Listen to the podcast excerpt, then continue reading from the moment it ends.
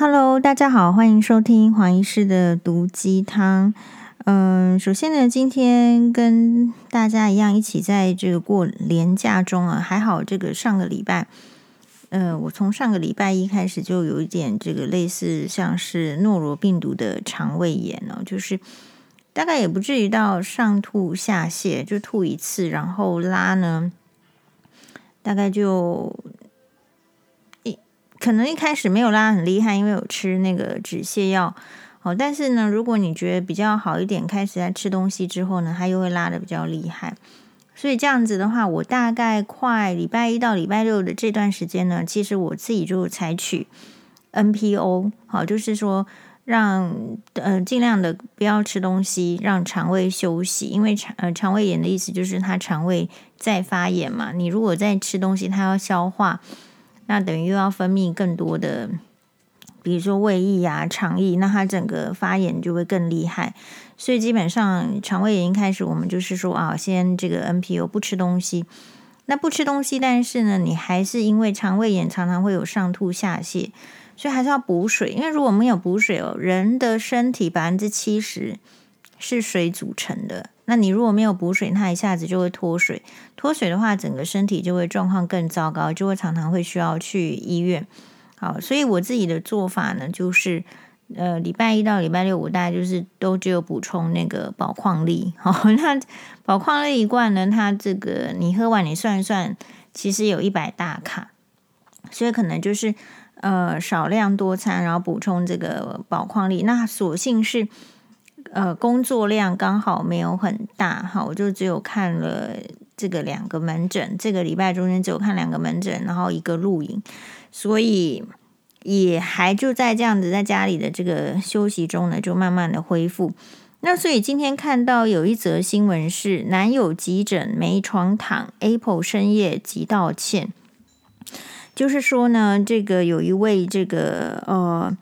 呃，从这个我爱黑社会出道的女星 Apple 呢，她个性直率啊，然后常常就是一个女明星，然后她刚好交往的男朋友是一位这个牙医，那结果这个牙医师呢，好像是最近刚好也是感觉好像看起来也是一个急性肠胃炎的症状，然后呢，她就陪着男友哦，也是一样上吐下泻、发烧、胃寡。哦，但是他说按按压右下腹会疼痛，连站着都有困难，也有可能是盲肠炎。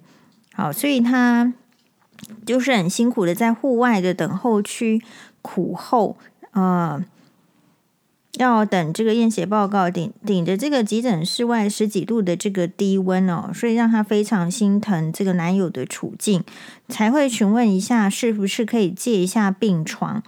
那医院有医院的规范，但我也是在配合医院的规范下提出我的需求。陪病的我真的很心疼又又着急。呃，我觉得啦，就如果站在同样，就是说我刚好也这个肠胃炎一这个一遭的话哦，这个肠胃炎确实会让病人很虚弱，好，很就是说上吐下泻无力。不过说实在，肠胃炎它绝对不是急诊里面的最急的，我觉得比它它的这个减伤分类哦，肠胃炎的人，他他通常只呃，如果以在以前的话，为什么我对急诊的减伤分类也还蛮熟悉的？除了我自己的这个训练过程中，除了是呃见习医师、实习医师都要去急诊之外。主要是我在担任眼科的住院医师期间呢，我们眼科医师是因为急诊他们是不会看眼睛的，所以呃，就是说这个眼睛呐，或者说一些比较专专门的呃科别的话是要照会，那所以呢，我们就常常要要跑下去这个这个林口长庚的急诊室，所以在我当住院医师的时候，真的是啊、特别是住院医师第一年、第二年跑那个急诊室的。这个时间呢，我我想大概占占了那个人生的三分之一，肯定是有的。好，那所以像如果是肠胃炎的话哦，基本上在那个时候印象中，他长庚的急诊，那是比如说他会分第第一区哦，那第一区，然后第二区，还有这个第三区。他第一区呢，通通都是做这个内科的急那个急症治疗。然后第二区呢，就比较是类似像是呃眼科的啦，或者什么比较不急的，他会把它分到第二科。呃，第二区其实肠胃炎也常常是在第二区，第一区很可能就是那种什么心肌梗塞的。好，然后所以肠胃炎它只会放到第二区，就是跟这个什么眼睛痒、眼睛痛、怀疑突然视力下降的这这一区。所以我看到眼前这一区就常常会是比较是那个肠胃炎这一区。所以肠胃炎对病人本身来讲是很很不舒服的、很辛苦的。但是往好处想，它在减伤的分类里面，它不是算很很厉害的。好，那呃，所以我觉得可以站在他的立场想，就是很可以体会，就是说他很希望他的他的这个什么，他他视病犹亲啦，他很厉害，他他比医护人员还好。好，是我说视病犹亲这件事情很难，就是说。有时候呢，是在这个医护的环境里面哦，就是你每天都看到这些病，每天看，有时候会会被呃，我觉得会有有一种说法叫做会被这个习惯化，有时候习惯会不知不觉的变成冷漠，因为每天都看到这些病，那这个也是医护人员要自己要常常要提醒的，所以我自己常常觉得有时候。当医护人员偶尔生病一下，其实也是这个老天爷的试炼。就如果你没有生病，你很难体会到病人到底有多不舒服，因为你每天司空见惯，你觉得是小事的事情，其实发生在这个病人的身身上，真的是对他们来讲，就是他这一年的大事。也许他这一年就只生这一次病，就是一件大事。好，可是不知不觉中，因为他医护人员如果没有被训练，就是说。要动作标准、专业化的话，每一个都情绪化处理的话，那这样是没有办法处理事情的。比如说，他的病床就是有限，他可能假假设只有二十床，他就是一定要留那几张床。万一今天突然进来的是一个心肌梗塞，你不可能叫他坐在椅子上，他一定要躺床的。好，要要留给那些病人，所以医院并不是说你看到这个空空荡荡的床，就是那个床一定是可以用的，大概并不是这个意思。然后另外，我觉得现在的呃病人有更辛苦，就是说，主要还是因为是疫情，确实哦，不是只有他提到的这个马街医院，我也有听到朋友，比如说去其他家医院，然后是急诊，在冬天，冬天的急诊其实常常是人满为患。你不一定挤得到里面去，那就变成是要在外面寒风中等待。然后在更之前，像现在疫情是还好一点点，在更之前你进去，他就要问你说你是不是有咳嗽的症状。如果是咳嗽的症状，那你还得在外面这一区。你没有进去咳嗽，你你只要稍微说你你这个症状是否可能跟咳嗽有关系。你都不可以隐瞒，好呢，都不可以呃，就是乱讲，好，不然你一定会被这个医护人员白眼。就是说，在一个高度的紧绷时期，其实医护人员的标准也是比较严格的。好，所以呃，我们当然也可以站在 Apple 的立场去想说，哎，他真的是，我觉得他跟他的这个牙医男朋友真的是有辛苦到，谁喜欢在这个寒流的时候？好，在外面这个吹冷风，可是我想大家呢都没有注意到的，就是这一阵子的，如果你是在寒流的时候，呃，因为肠胃炎的人很多，然后去急诊，确实很多很多人其实是承受这样，所以也许啦，也许医院方也可以在有限的资源下去想象能不能对病人更好。不过有时候我觉得这个就是一个现实的问题，医院要怎么样决决定要可以对病病人更好？他要有钱做事，那医院的钱是从哪里来？是从健保分配的这个金额来。他有多少钱做多少事？好，比如说最近大家在讲这个缺鸡蛋，可是有没有缺药呢？有没有可能有这个？有时候常常你听到说哦，这个感冒药缺，那时候发烧药缺。比如说美国有一阵子是在去年十二月底的时候，其实美国也发生缺了这个。退烧药，因为那时候中国的疫情突然又起来，很多在美国的中国人，他们把这个退烧药、感冒药都都狂扫，然后寄回去中国，所以那个时候美国也是缺药的。好，那台湾有没有这种情形？就是说，你有没有可能亲友在中国，那你也不得不寄药，这是第一个可能。那第二个有没有可能说，其实我们的健保局是有没有长期的去给药商砍药？比如说，因为我的健保的预算就是这样啊，我能够负荷的药费就是这样，所以如果你要进来我台湾的市场，你只能卖这么便宜的药。那如果是这样子，大家以在商言商来讲，你不要以为那个药商他是来 济世救人的，他也是在做股票的嘛，他也是有股东的嘛，上大大的药厂难道没上市吗？那这样子，他会不会以商业利益考量？就算有新药啊，每次想到台湾就把人家的药价都压低了，我先不来。或者是说我同样是要卖药哦，你你在那边讲说什么乌俄战争，什么全球原料还是短缺，还是什么上涨？Anyway，我先去卖到好卖的地方，我要能够获利的地方。所以台湾会慢慢的在这个药厂的市场，有没有可能会被边缘化？也是蛮有可能的嘛，对不对？好，就是说这些都是在在，就是你你很难想象的那种制度会去长远的影响这个民众的这个生活的水平跟水准。那但是另外一方面来讲，就是哦，比如说，如果你说想要获得更好的这个医疗的水平水准，你像如果是在美国急诊室待三个小时，我们好像上次跟大家报过王。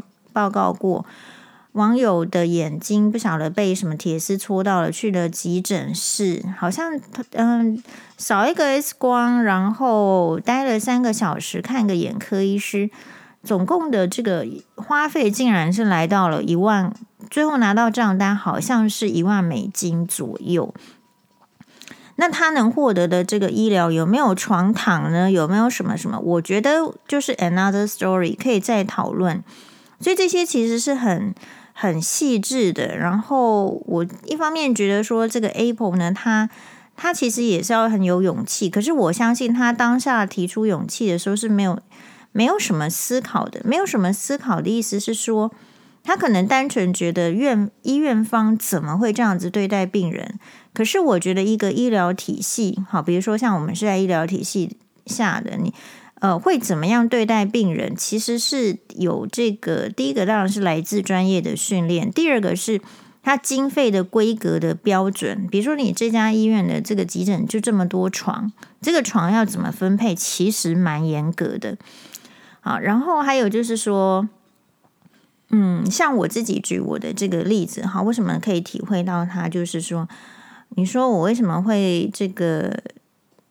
跟这个前夫认识，就我们眼眼科，我在那个节目里面说过，我们眼科有个同事，那他介绍，那如果说为什么他会特别介绍我，那不介绍给别人？第一个，当然他认为是前夫是好，可是其实他不认识前夫，是他的朋友认识，但是他朋友跟前夫也不是很认识，那他为那总而言之，你不认识的人就有可能觉得他是好嘛？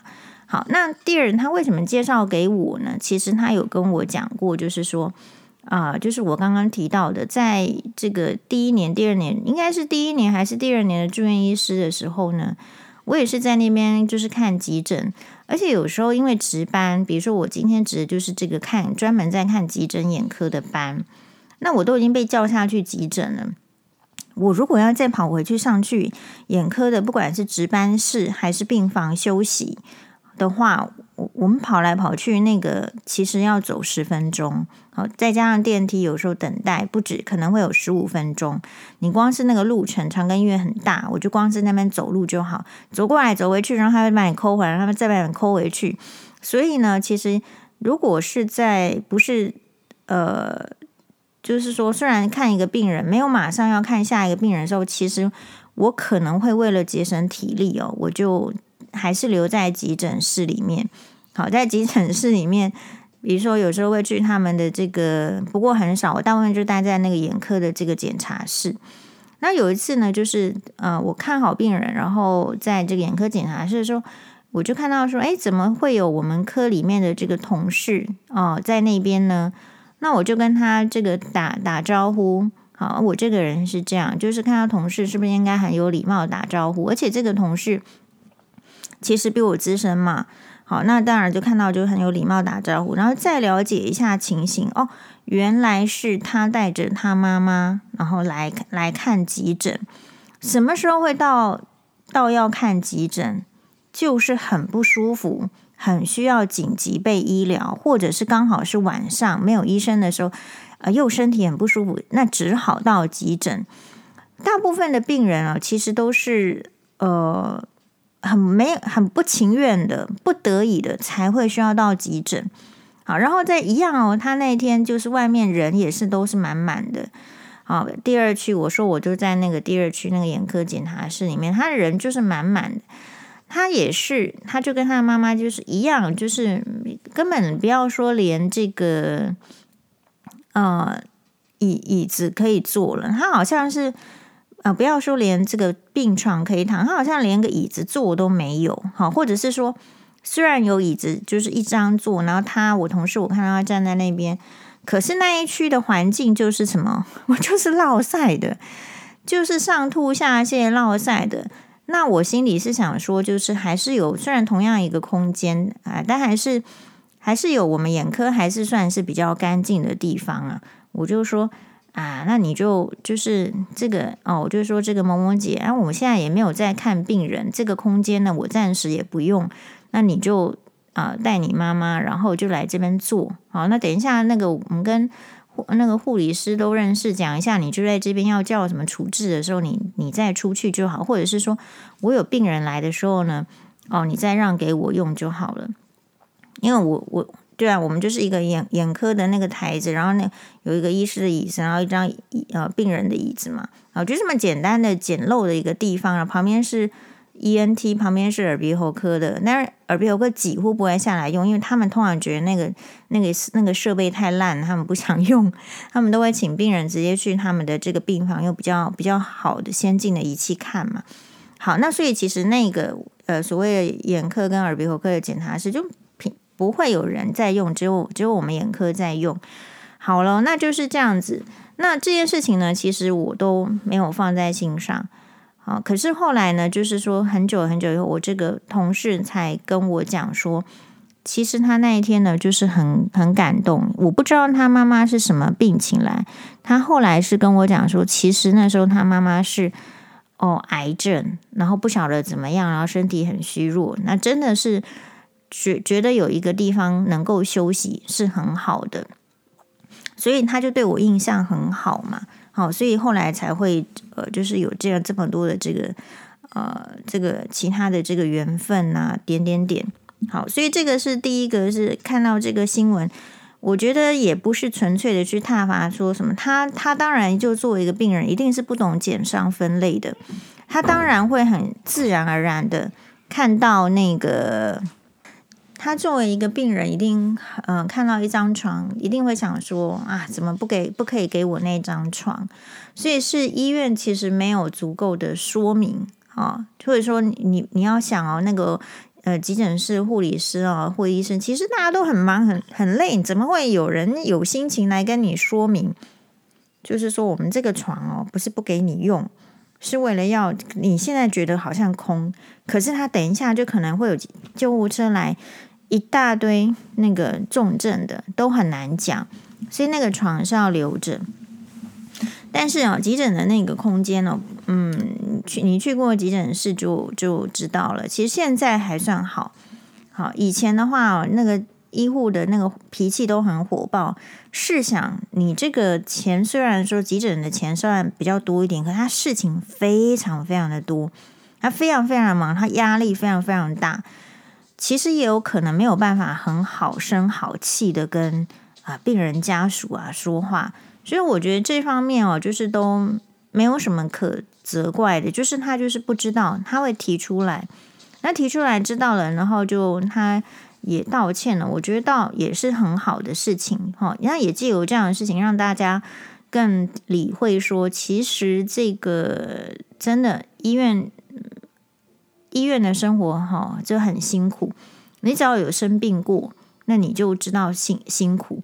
所以大家对于这个病人的这个支持哈，还有这个自己要注意身体，是你要从这件事情上学到了。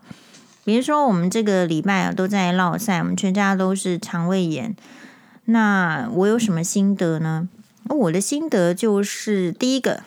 你看，我可以从礼拜一到礼拜六只喝宝矿力，都就不会死掉，都还活着。那表示什么？表示肠胃炎的时候，肠胃不怎么蠕动，不怎么需要食物，所以人其实不太需要那么多食物就可以活下去。这是第一个我们的实证。好，所以其实你，也许我们平常在现代人。呃，我去看，有时候我们的病人啊，国小啊、国中啊，都已经超胖、过胖。我在想，可能国中的时候就得糖尿病，或是高中的时候因为过胖得到糖尿病的人，一定不在少数。可是那个呃，生活就是一个习惯，你要吃多少食物？比如说那个呃，我今天有看到一个影片，它是讲那个中国的。这个可能五六零年代初期的这个电影明星叫做夏梦，然后呢是这个鲁鲁豫去访问他，去香港访问他，那时候他八十八十六岁。那夏梦的这个家里面有一个，就是跟照顾了他五十五十年的五十六年的佣人啊、呃，叫做什么，就很像是。就就有一个什么姐，那重点来了，她年纪还比夏梦大，然后也是八十六岁，没有结婚，八十六岁还在这个夏梦家里呢，忙进忙出，忙煮东西，忙照顾夏梦。可是我看他耳聪目明，然后身体呢看起来非常的硬朗。他要去买菜，他要去煮煮饭，然后他自己说了，她说他吃的非常少。那所以呢，其实再仔细想想看哦。嗯，印象中长寿的人很少吃吃很多的，因为吃很多变胖，这个胖呢就会带来很多疾病。那第二个呢，就是其实呃这个礼拜呢吃很少很少嘛，几乎没有什么吃，其实身体真的变轻盈了。其实轻盈的感觉还蛮好的。好，所以大概从这嗯，欧巴在旁边偷笑，欧巴你有觉得轻盈吗？身体一点一点啊。那所以这个轻盈的感觉其实是顶好的，好，那所以也许从这个契机刚好就又又赶上通膨，其实有很多的食物是我们生活中没有一定必要，那是不是一定要吃到那么大量？以我这个年纪，当然在生长发育期小小朋友不可以这样，诶，以我这个年纪的话，一定是 OK 了，可以吃少一点，那吃少一点觉得蛮愉快的，然后。也也比较轻盈，好，这是第呃这个想法。还有在有人有生病的时候，会想说病人很辛苦，嘿。然后第四个是说，哎，有生病的时候会知道会知道说时间可用的身体健康的时间呢，其实很也不是说就是这样子很很理所必然的。有时候你就是会生病，然后你得到这个病毒。啊，你被病毒攻击了，被细菌攻击了，还是你被风湿免疫攻击了？点点点。所以，呃，可以行走，可以吃饭，可以好好生活的时间，就是应该要好好的生活，好好的安排自己的时间。啊，不管是做出贡献啦，还是去追求快乐，应该是往那个方向去走。好，那么因为礼拜二的时候，好像是上个礼拜吧。呃，应该是礼拜二没错播出。好，其实呃，那那一出在那个在播的时候，其实我已经肠胃炎了一点。刚开始的时候啊，但还没有症状很厉害。好，那呃，在录的时候，就是我们在讲到呃，主要是请他一个艺人颂歌，他来讲他之前呢曾经被这个追求，然后送了很大很大的这个礼。哎，然后的一个事情，其实哈，就是我看了一下留言，大概就是赞成一片。赞成一片的话，我这边呢，其实有我认为可以提出来的一个点，不晓得大家有没有注意到？比如说，很长期的时间，就是说，呃，人家跟女生说，如果你没有要跟这个人交往，你就不要收他送的礼物。可事实上，有几个人，你可以在就是说，人家把礼物拿到你面前的时候，你你说你不收呢？其实这个是一个蛮难拒绝的。就是说，如果你本身就抱持着，就是说要跟这个人，不管是不是要做朋友，你要基本的保持礼貌的关系，你都很难去跟一个人讲说，你不要收他的礼。比如说我这样讲好了，其实呢，嗯、病人如果要送我东西的话，呃，我说不收，或是坚决不收，是不是其实是怪怪的？其实是怪怪的。好，那那如果说你在医院，你还可以拿出，就是说医院规定不能收，那这样子我相信是可以挡掉。可是如果你处在的医院刚好没有这样子的规定啊，好，那或者是说有时候他送的就是水果。他觉得他也不是送什么贵重的礼，你不收的时候，会不会让这个人觉得说你是不是看不起我，还是看不起我送的礼，所以你不收呢？事实上，每一个送礼的人，我们大致去准备一个礼物要去送，比如说送生日礼物给学妹，或是假设学长学姐，或者是什么，呃，其实我们都第我们都不会预想到别人是不收的。所以，第一个，我们的社会气氛并没有一个别人来送我礼物，可是我们不收。我们很希望这样的气氛可以在这个政坛达官显要之间形成，但是他们有形成吗？我还真打一个问号，应该是没有。所以，第一个可能就是说，普遍的呃社会气氛就是人家送你这个东西呢，我不知道西方怎么样，但是在华人的世界里面不太可能。人家送你，然后你你是呃义正言辞的拒收，说我百分之百拒收。所以，比如说我自己的这个收礼的经验哦，其实有一些也蛮这个很很很有趣的，可以分享。比如说，我曾经收过病人来送我三颗草莓，他就送三颗草莓哦，真的就放在塑胶袋里面。那第一个就是说。呃，其实我也是给他收下来。不过，其实我当下收的时候，我觉得很奇怪，为什么他送三颗草莓，然后这样怪怪的，然后也就是没有包装什么。但是呢，其实他你要再听病人讲，他说他家我就种这几颗，他家只长出六颗草莓，他把三颗草莓拿来拿来送。好，那所以呃，就是说，你对不管是礼重还是礼轻，你要注意哦。其实它背后一定有一个原因，而且不管是什么原因，在那个送礼的人身上，他为什么拿出来送了？就是他觉得可以。那所以，如果我们把他人觉得可以的事情拿到我们这边，我们第一个时间就说不行。其实我们很有可能会被误解。比如说那三颗草莓，如果我没有收下来，我们不知道这个病人会不会觉得说。我是不是看不起他？我是不是看不起这个草莓？就是有会有非常多的这个剧嘛。可是当我收下来的时候，其实双方就开心了嘛，就就是这样子。这是第这个是第一个概念呢。然后第二个概念是说，呃，有时候真的是这个病人他是因为。他真的是要要感谢你，哈。假设以我我收礼的情形，哈，我们不要先不要讲到男女，先讲到病人的话，他他是真的要感谢你，然后他真的是，我我刚我刚刚也蛮被着急抓去背呢。就我们有个病人，他是老病人，呃，我我觉得就是说我也还好嘛，好，就是都就是这样子看。然后可是呢，就是他曾经这个送过。那个呃，星巴克的那个蛋卷，然后他非常客气，他说一盒给星巴，一盒给欧巴，让我就收下来。那我后来再次看到他的时候，我就说哦，很感谢你哦，星巴欧巴很喜欢吃那个蛋卷，吃得很开心。那结果我这样说之后呢，其实他哦，大概逢年过节，或者是他想到，他就会去。买那个星巴克的，比如说可能又出蛋卷或什么，他就说来，或者是星巴克有一次那个很可爱的那个爆米花，他就是来这这个给星巴，这个给欧巴。那说实在啦，那我们也是就是很感谢，也很感动。那你说他提的那个说这个给星巴，这个给欧巴的时候，我可以不收吗？问题在于说他已经他他其实是一个上了年纪的病人，他可能都已经六十几了，对不对？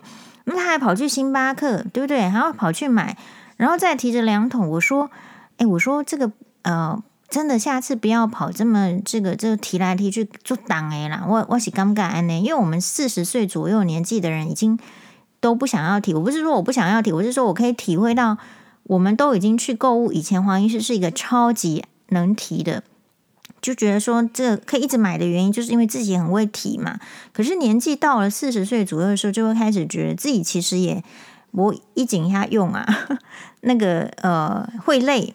好，所以就会体会到说，哇，那如果病人六十岁了还要去提一个很重的这个礼物拿来送我的话，说实在，我会觉得很不好意思，会希望他不要这样。然后病人又会很客气的说，啊，没关系，黄医师，我拎这些对面一一一卤这金啦，他就会这样讲，就是很客气。然后我就问我们同事说，我们对面哪里有星巴克？我们同事说，就是说，哇，还要走到哪里哪里。我说的哦，那这样我光是想说还要走到那，我就觉得我自己都觉得很远了。所以这边就是感受到，就是那个，嗯、病人对这个我的关爱了，对这个新妈欧巴的关爱。所以一个礼物，它其实有时候不是在于它的那个价值，有时候他他想要呈现的就是他用这个送礼方用他想呈现的价值来达到他的一个。呃，意思，那重点是呃，接受的人可不可以感受到那个意思？那在我们讲刚刚讲的，都还是就是说，其实医生跟病人之间还真的就是呃，就是这样哈。那但是如果讲到男女之间的话，我觉得华人社会或者是台湾社会比较奇怪的，而大家不觉得奇怪的是，他们灌输女生，你如果没有要跟人家交往。就不要收人家的东西，但是他们从来不会反向思考，为什么这个男生可以觉得，嗯、你送了一个东西，别人就应该要喜欢你；你送了一个东西，别人就应该跟你交往。我发现整个社会好像从来没有这样子的概念。比如说送礼好了，所以黄医师在那个留言里面是是说留言是说，我是觉得是这样。如果别人送我礼，我收了，我是绝对不会还的。好，注意哦，大家不要随便送黄医师东西，因为你送了我，我是不会还的。因为什么叫做送礼？送礼其实在法律上也是无偿的意思，就是你送礼的人，你本身就是应该要抱持着什么？要抱持着没有求回报，你是很单纯的，你才去送这个礼。所以，如果说一个男生他送这个礼，就是当初的心意就是不单纯，就是想要交往，其实他到底把女生物化到什么程度？你可以去想，他就是把女生看得很便宜。为什么一个东西，不管是一只手机啊，还是一只这个什么一个包包，还是什么什么，为什么这样就可以收买别人的感情？所以，感情在他们的眼中，在他们脑海中，实在是非常的。便宜的东西嘛，那这样子的话，就是你要知道的是，其实女生并不是这样子可以收买的，所以你应该是整个社会教育男生说，你要送礼是纯粹是说，我觉得最好有点像是类似，比如说你说医病关系啦，或者是同事之间，或者是单纯的朋友之间，你送朋友礼物，你会希望朋友给你什么回报吗？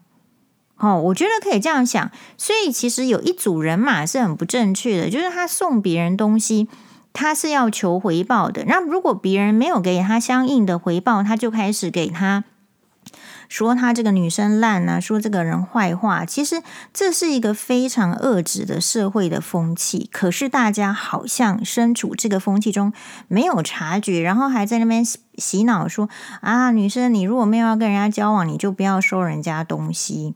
好，那这个这个部分呢，就是很值得讨论。然后几乎呢，每一个收东西，然后不跟人家交往的女生就会被检讨。可事实上，应该要检讨的是那个男生，他当初就是他整个心都是扭曲的。送东西就送东西，就是无偿才叫送东西。什么是有偿？就是说，如果我们今天送的是上吊啊，我送了这个东西给你，代表你要跟我结婚。如果你不跟我结婚，那这个东西你要退还给我，那这是对的。可是你看看，我们有多少台湾的女生结了婚之后，离婚，人家就说当初给你这些东西你要还回来，然后这些女生也傻傻的还回去。事实上，你不是有跟人家结婚吗？你收这些东西就是你的。可是他们用这种就是呃，舆论是非常错置的，大声的人是非常的这个振振有词的。好，所以我会觉得，就是说我提出来的这个概念呢，其实是很希望大家，比如说在荧幕之中，也许可以的话，可以思考看看，女生在送别人东西，或者是在对自己喜欢的男人好这个身上，我们所给予的，我们从来没有一丝丝去想说，如果他这个男生不当我的男朋友，或者是不跟我交往，或者是跟我这个分开之后，要还我什么？我们不会这样讲。好，我们不会这样讲，很少。女生喜欢一个男生的时候，其实花蛮多钱的。首先呢，她也要花在自己身上很多钱，就如同黄医师在这个节目上所提到的，她可能要去割双眼皮，可能每天都没有这吃饭，就那么饿肚子，想要变瘦，然后去买什么 SK two，一瓶六千多块，是不是？然后把自己的皮肤呢要用的好一点，这些都还是小钱。一旦进去这个医美诊所之后，他可能皮秒镭射一堂一堂的课做。啊，或者是什么什么除毛，对不对？这些课程都是几呃两三万，也许跑不掉的事情。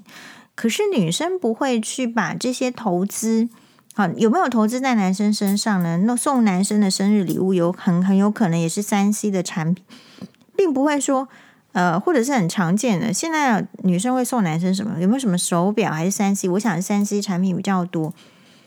哪一个女生会说哦？那所以你现在既然没有要跟我这个在一起，那你就要还给我。好，我记得我曾经跟一位可能是艺人同台吧，他说呢，就是他认识一个富二代，然后他只要出去哪里玩，哎，欧巴不要太近哦，远一点哦。他只要去哪里玩的话呢，嗯、他那个男生就会托他买东西，好，而且呢是没有付钱的。那他就想说，他们两个之间是暧昧，所以他好像也没有跟他追那个款项。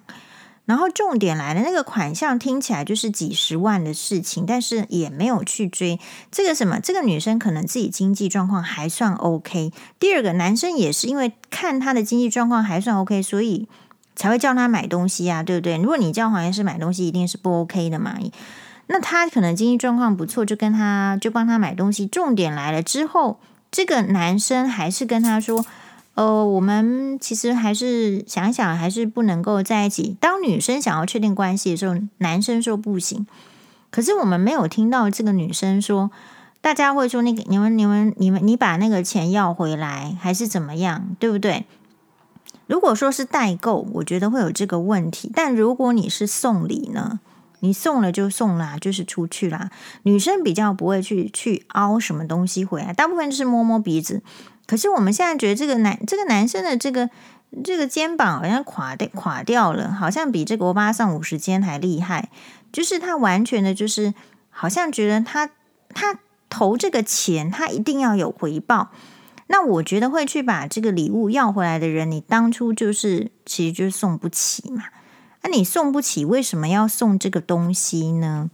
对不对？像呃，以黄医师自己举例的话，根本就不记得送送的什么这个东西呀，给朋友什么的，就是记不太起来。因为送出去的东西就是送出去，那不是我的东西，我我想在脑海里要干嘛？就是我我觉得大家好像会去在这个男女的这个送礼上啊，有一点被这个世俗所教坏了。好，那所以你去看这个宋哥他的例子是说，他第一个 case 是很怪的是，呃，送生日礼物，然后就送这么大咖的十几万的这个名牌包包。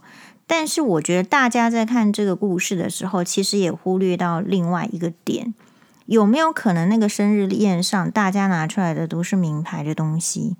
非常有可能，只是因为你没有在那个阶级。比如说，你的朋友是 model，他的朋友是 model，然后他朋友可能都是一些比较有钱的人，他们之间在送礼的时候拿出来的就不会是什么我们说什么什么水果礼盒，他们拿出来送的时候，可能就是一个比如说啊香奈儿的耳环呐、或者是什么香奈儿的项链呐、香奈儿的戒指啊，或者是呃一个呃 LV 的皮夹，其实他们送礼的 level 可能就是在那样哦。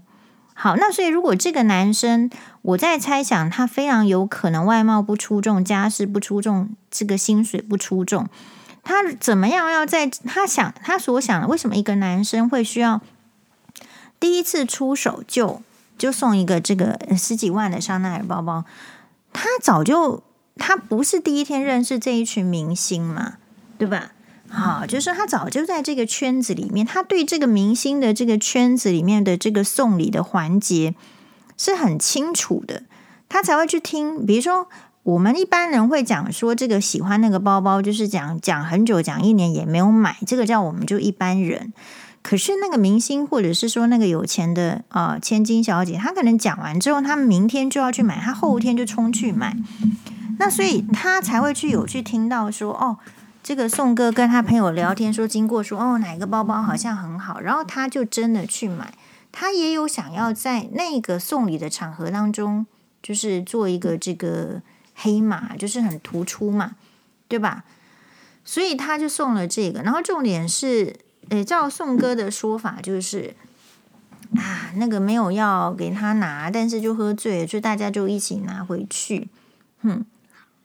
好了，再讲一下啦。然后后来就是，呃，又一直不断。你收了第一次之后，是不是你就被误会？可是这件事情是应该的吗？哦，所以我觉得应该要跳出来。就是如果是我的话，我就觉得我们是不是跟你讲不要送，不要送？但是我也也不是客气的讲，那你真的送了，然后我们就说我们没有要收，你就说一直收，你要收你要收，我们就真的收。那收了之后呢，不代表说就要跟你交往啊。对不对？那你如果说送一个东西，人家就要跟你交往，这个叫做有附带条件的送礼，你就要说清楚。我相信没有女生敢收啦。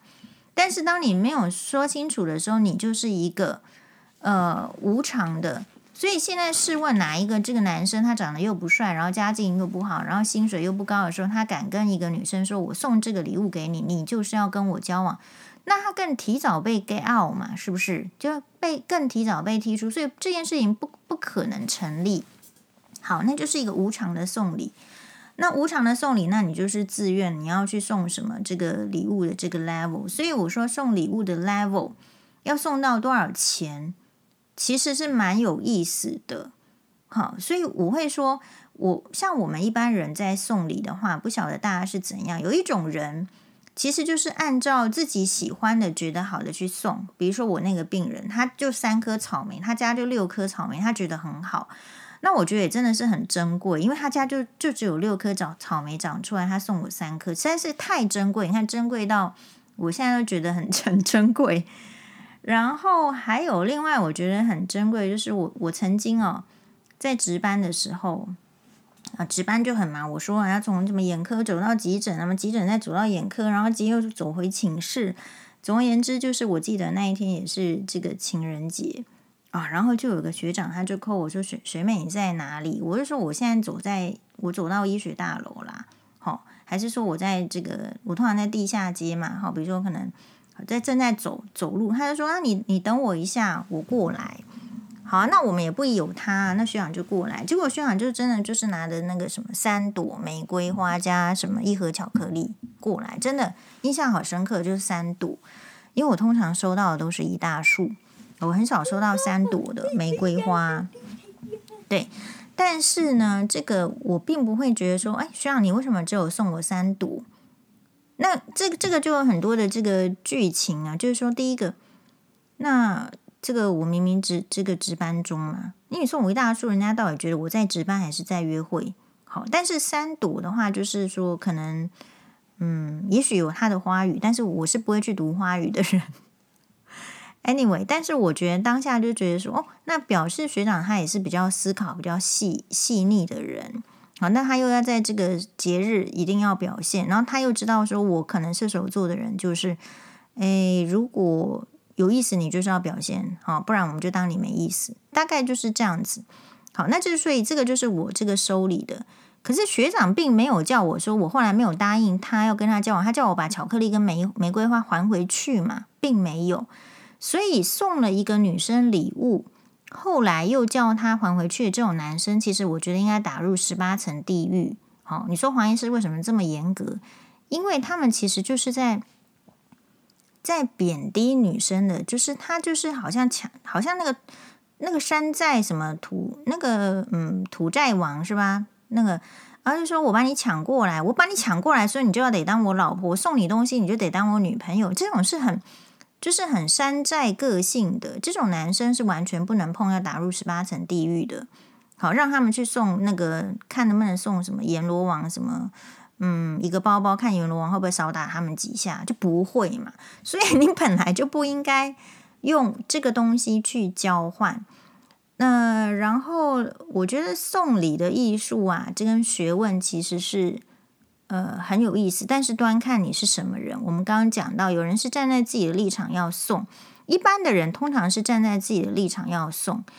那如果要站在对方的立场要送的时候，其实还蛮蛮需要费心，还蛮需要就是花很多的心思的。有时候是这样。好，那呃，比如说。通常啦，就是学妹生日，比如说我们有一个这个小聚会，就是会跟学妹一起去旅游啊，好，一起去旅游，嗯，然后可能这个这里面这我们就三个嘛，就一个学姐，两个学妹啊，那然后两个学妹中间又又有分啊，这个年资年比较年长的学妹，跟我比较近的，跟稍微跟我比较远的这个学妹，好，那重点就是这样，就是大家就是一个一个吃饭咖，但是也会互就是互相庆生。那我们就会是这样子，比如说我过生日的时候，那两个学妹她就两个人去讨论，就合送礼物。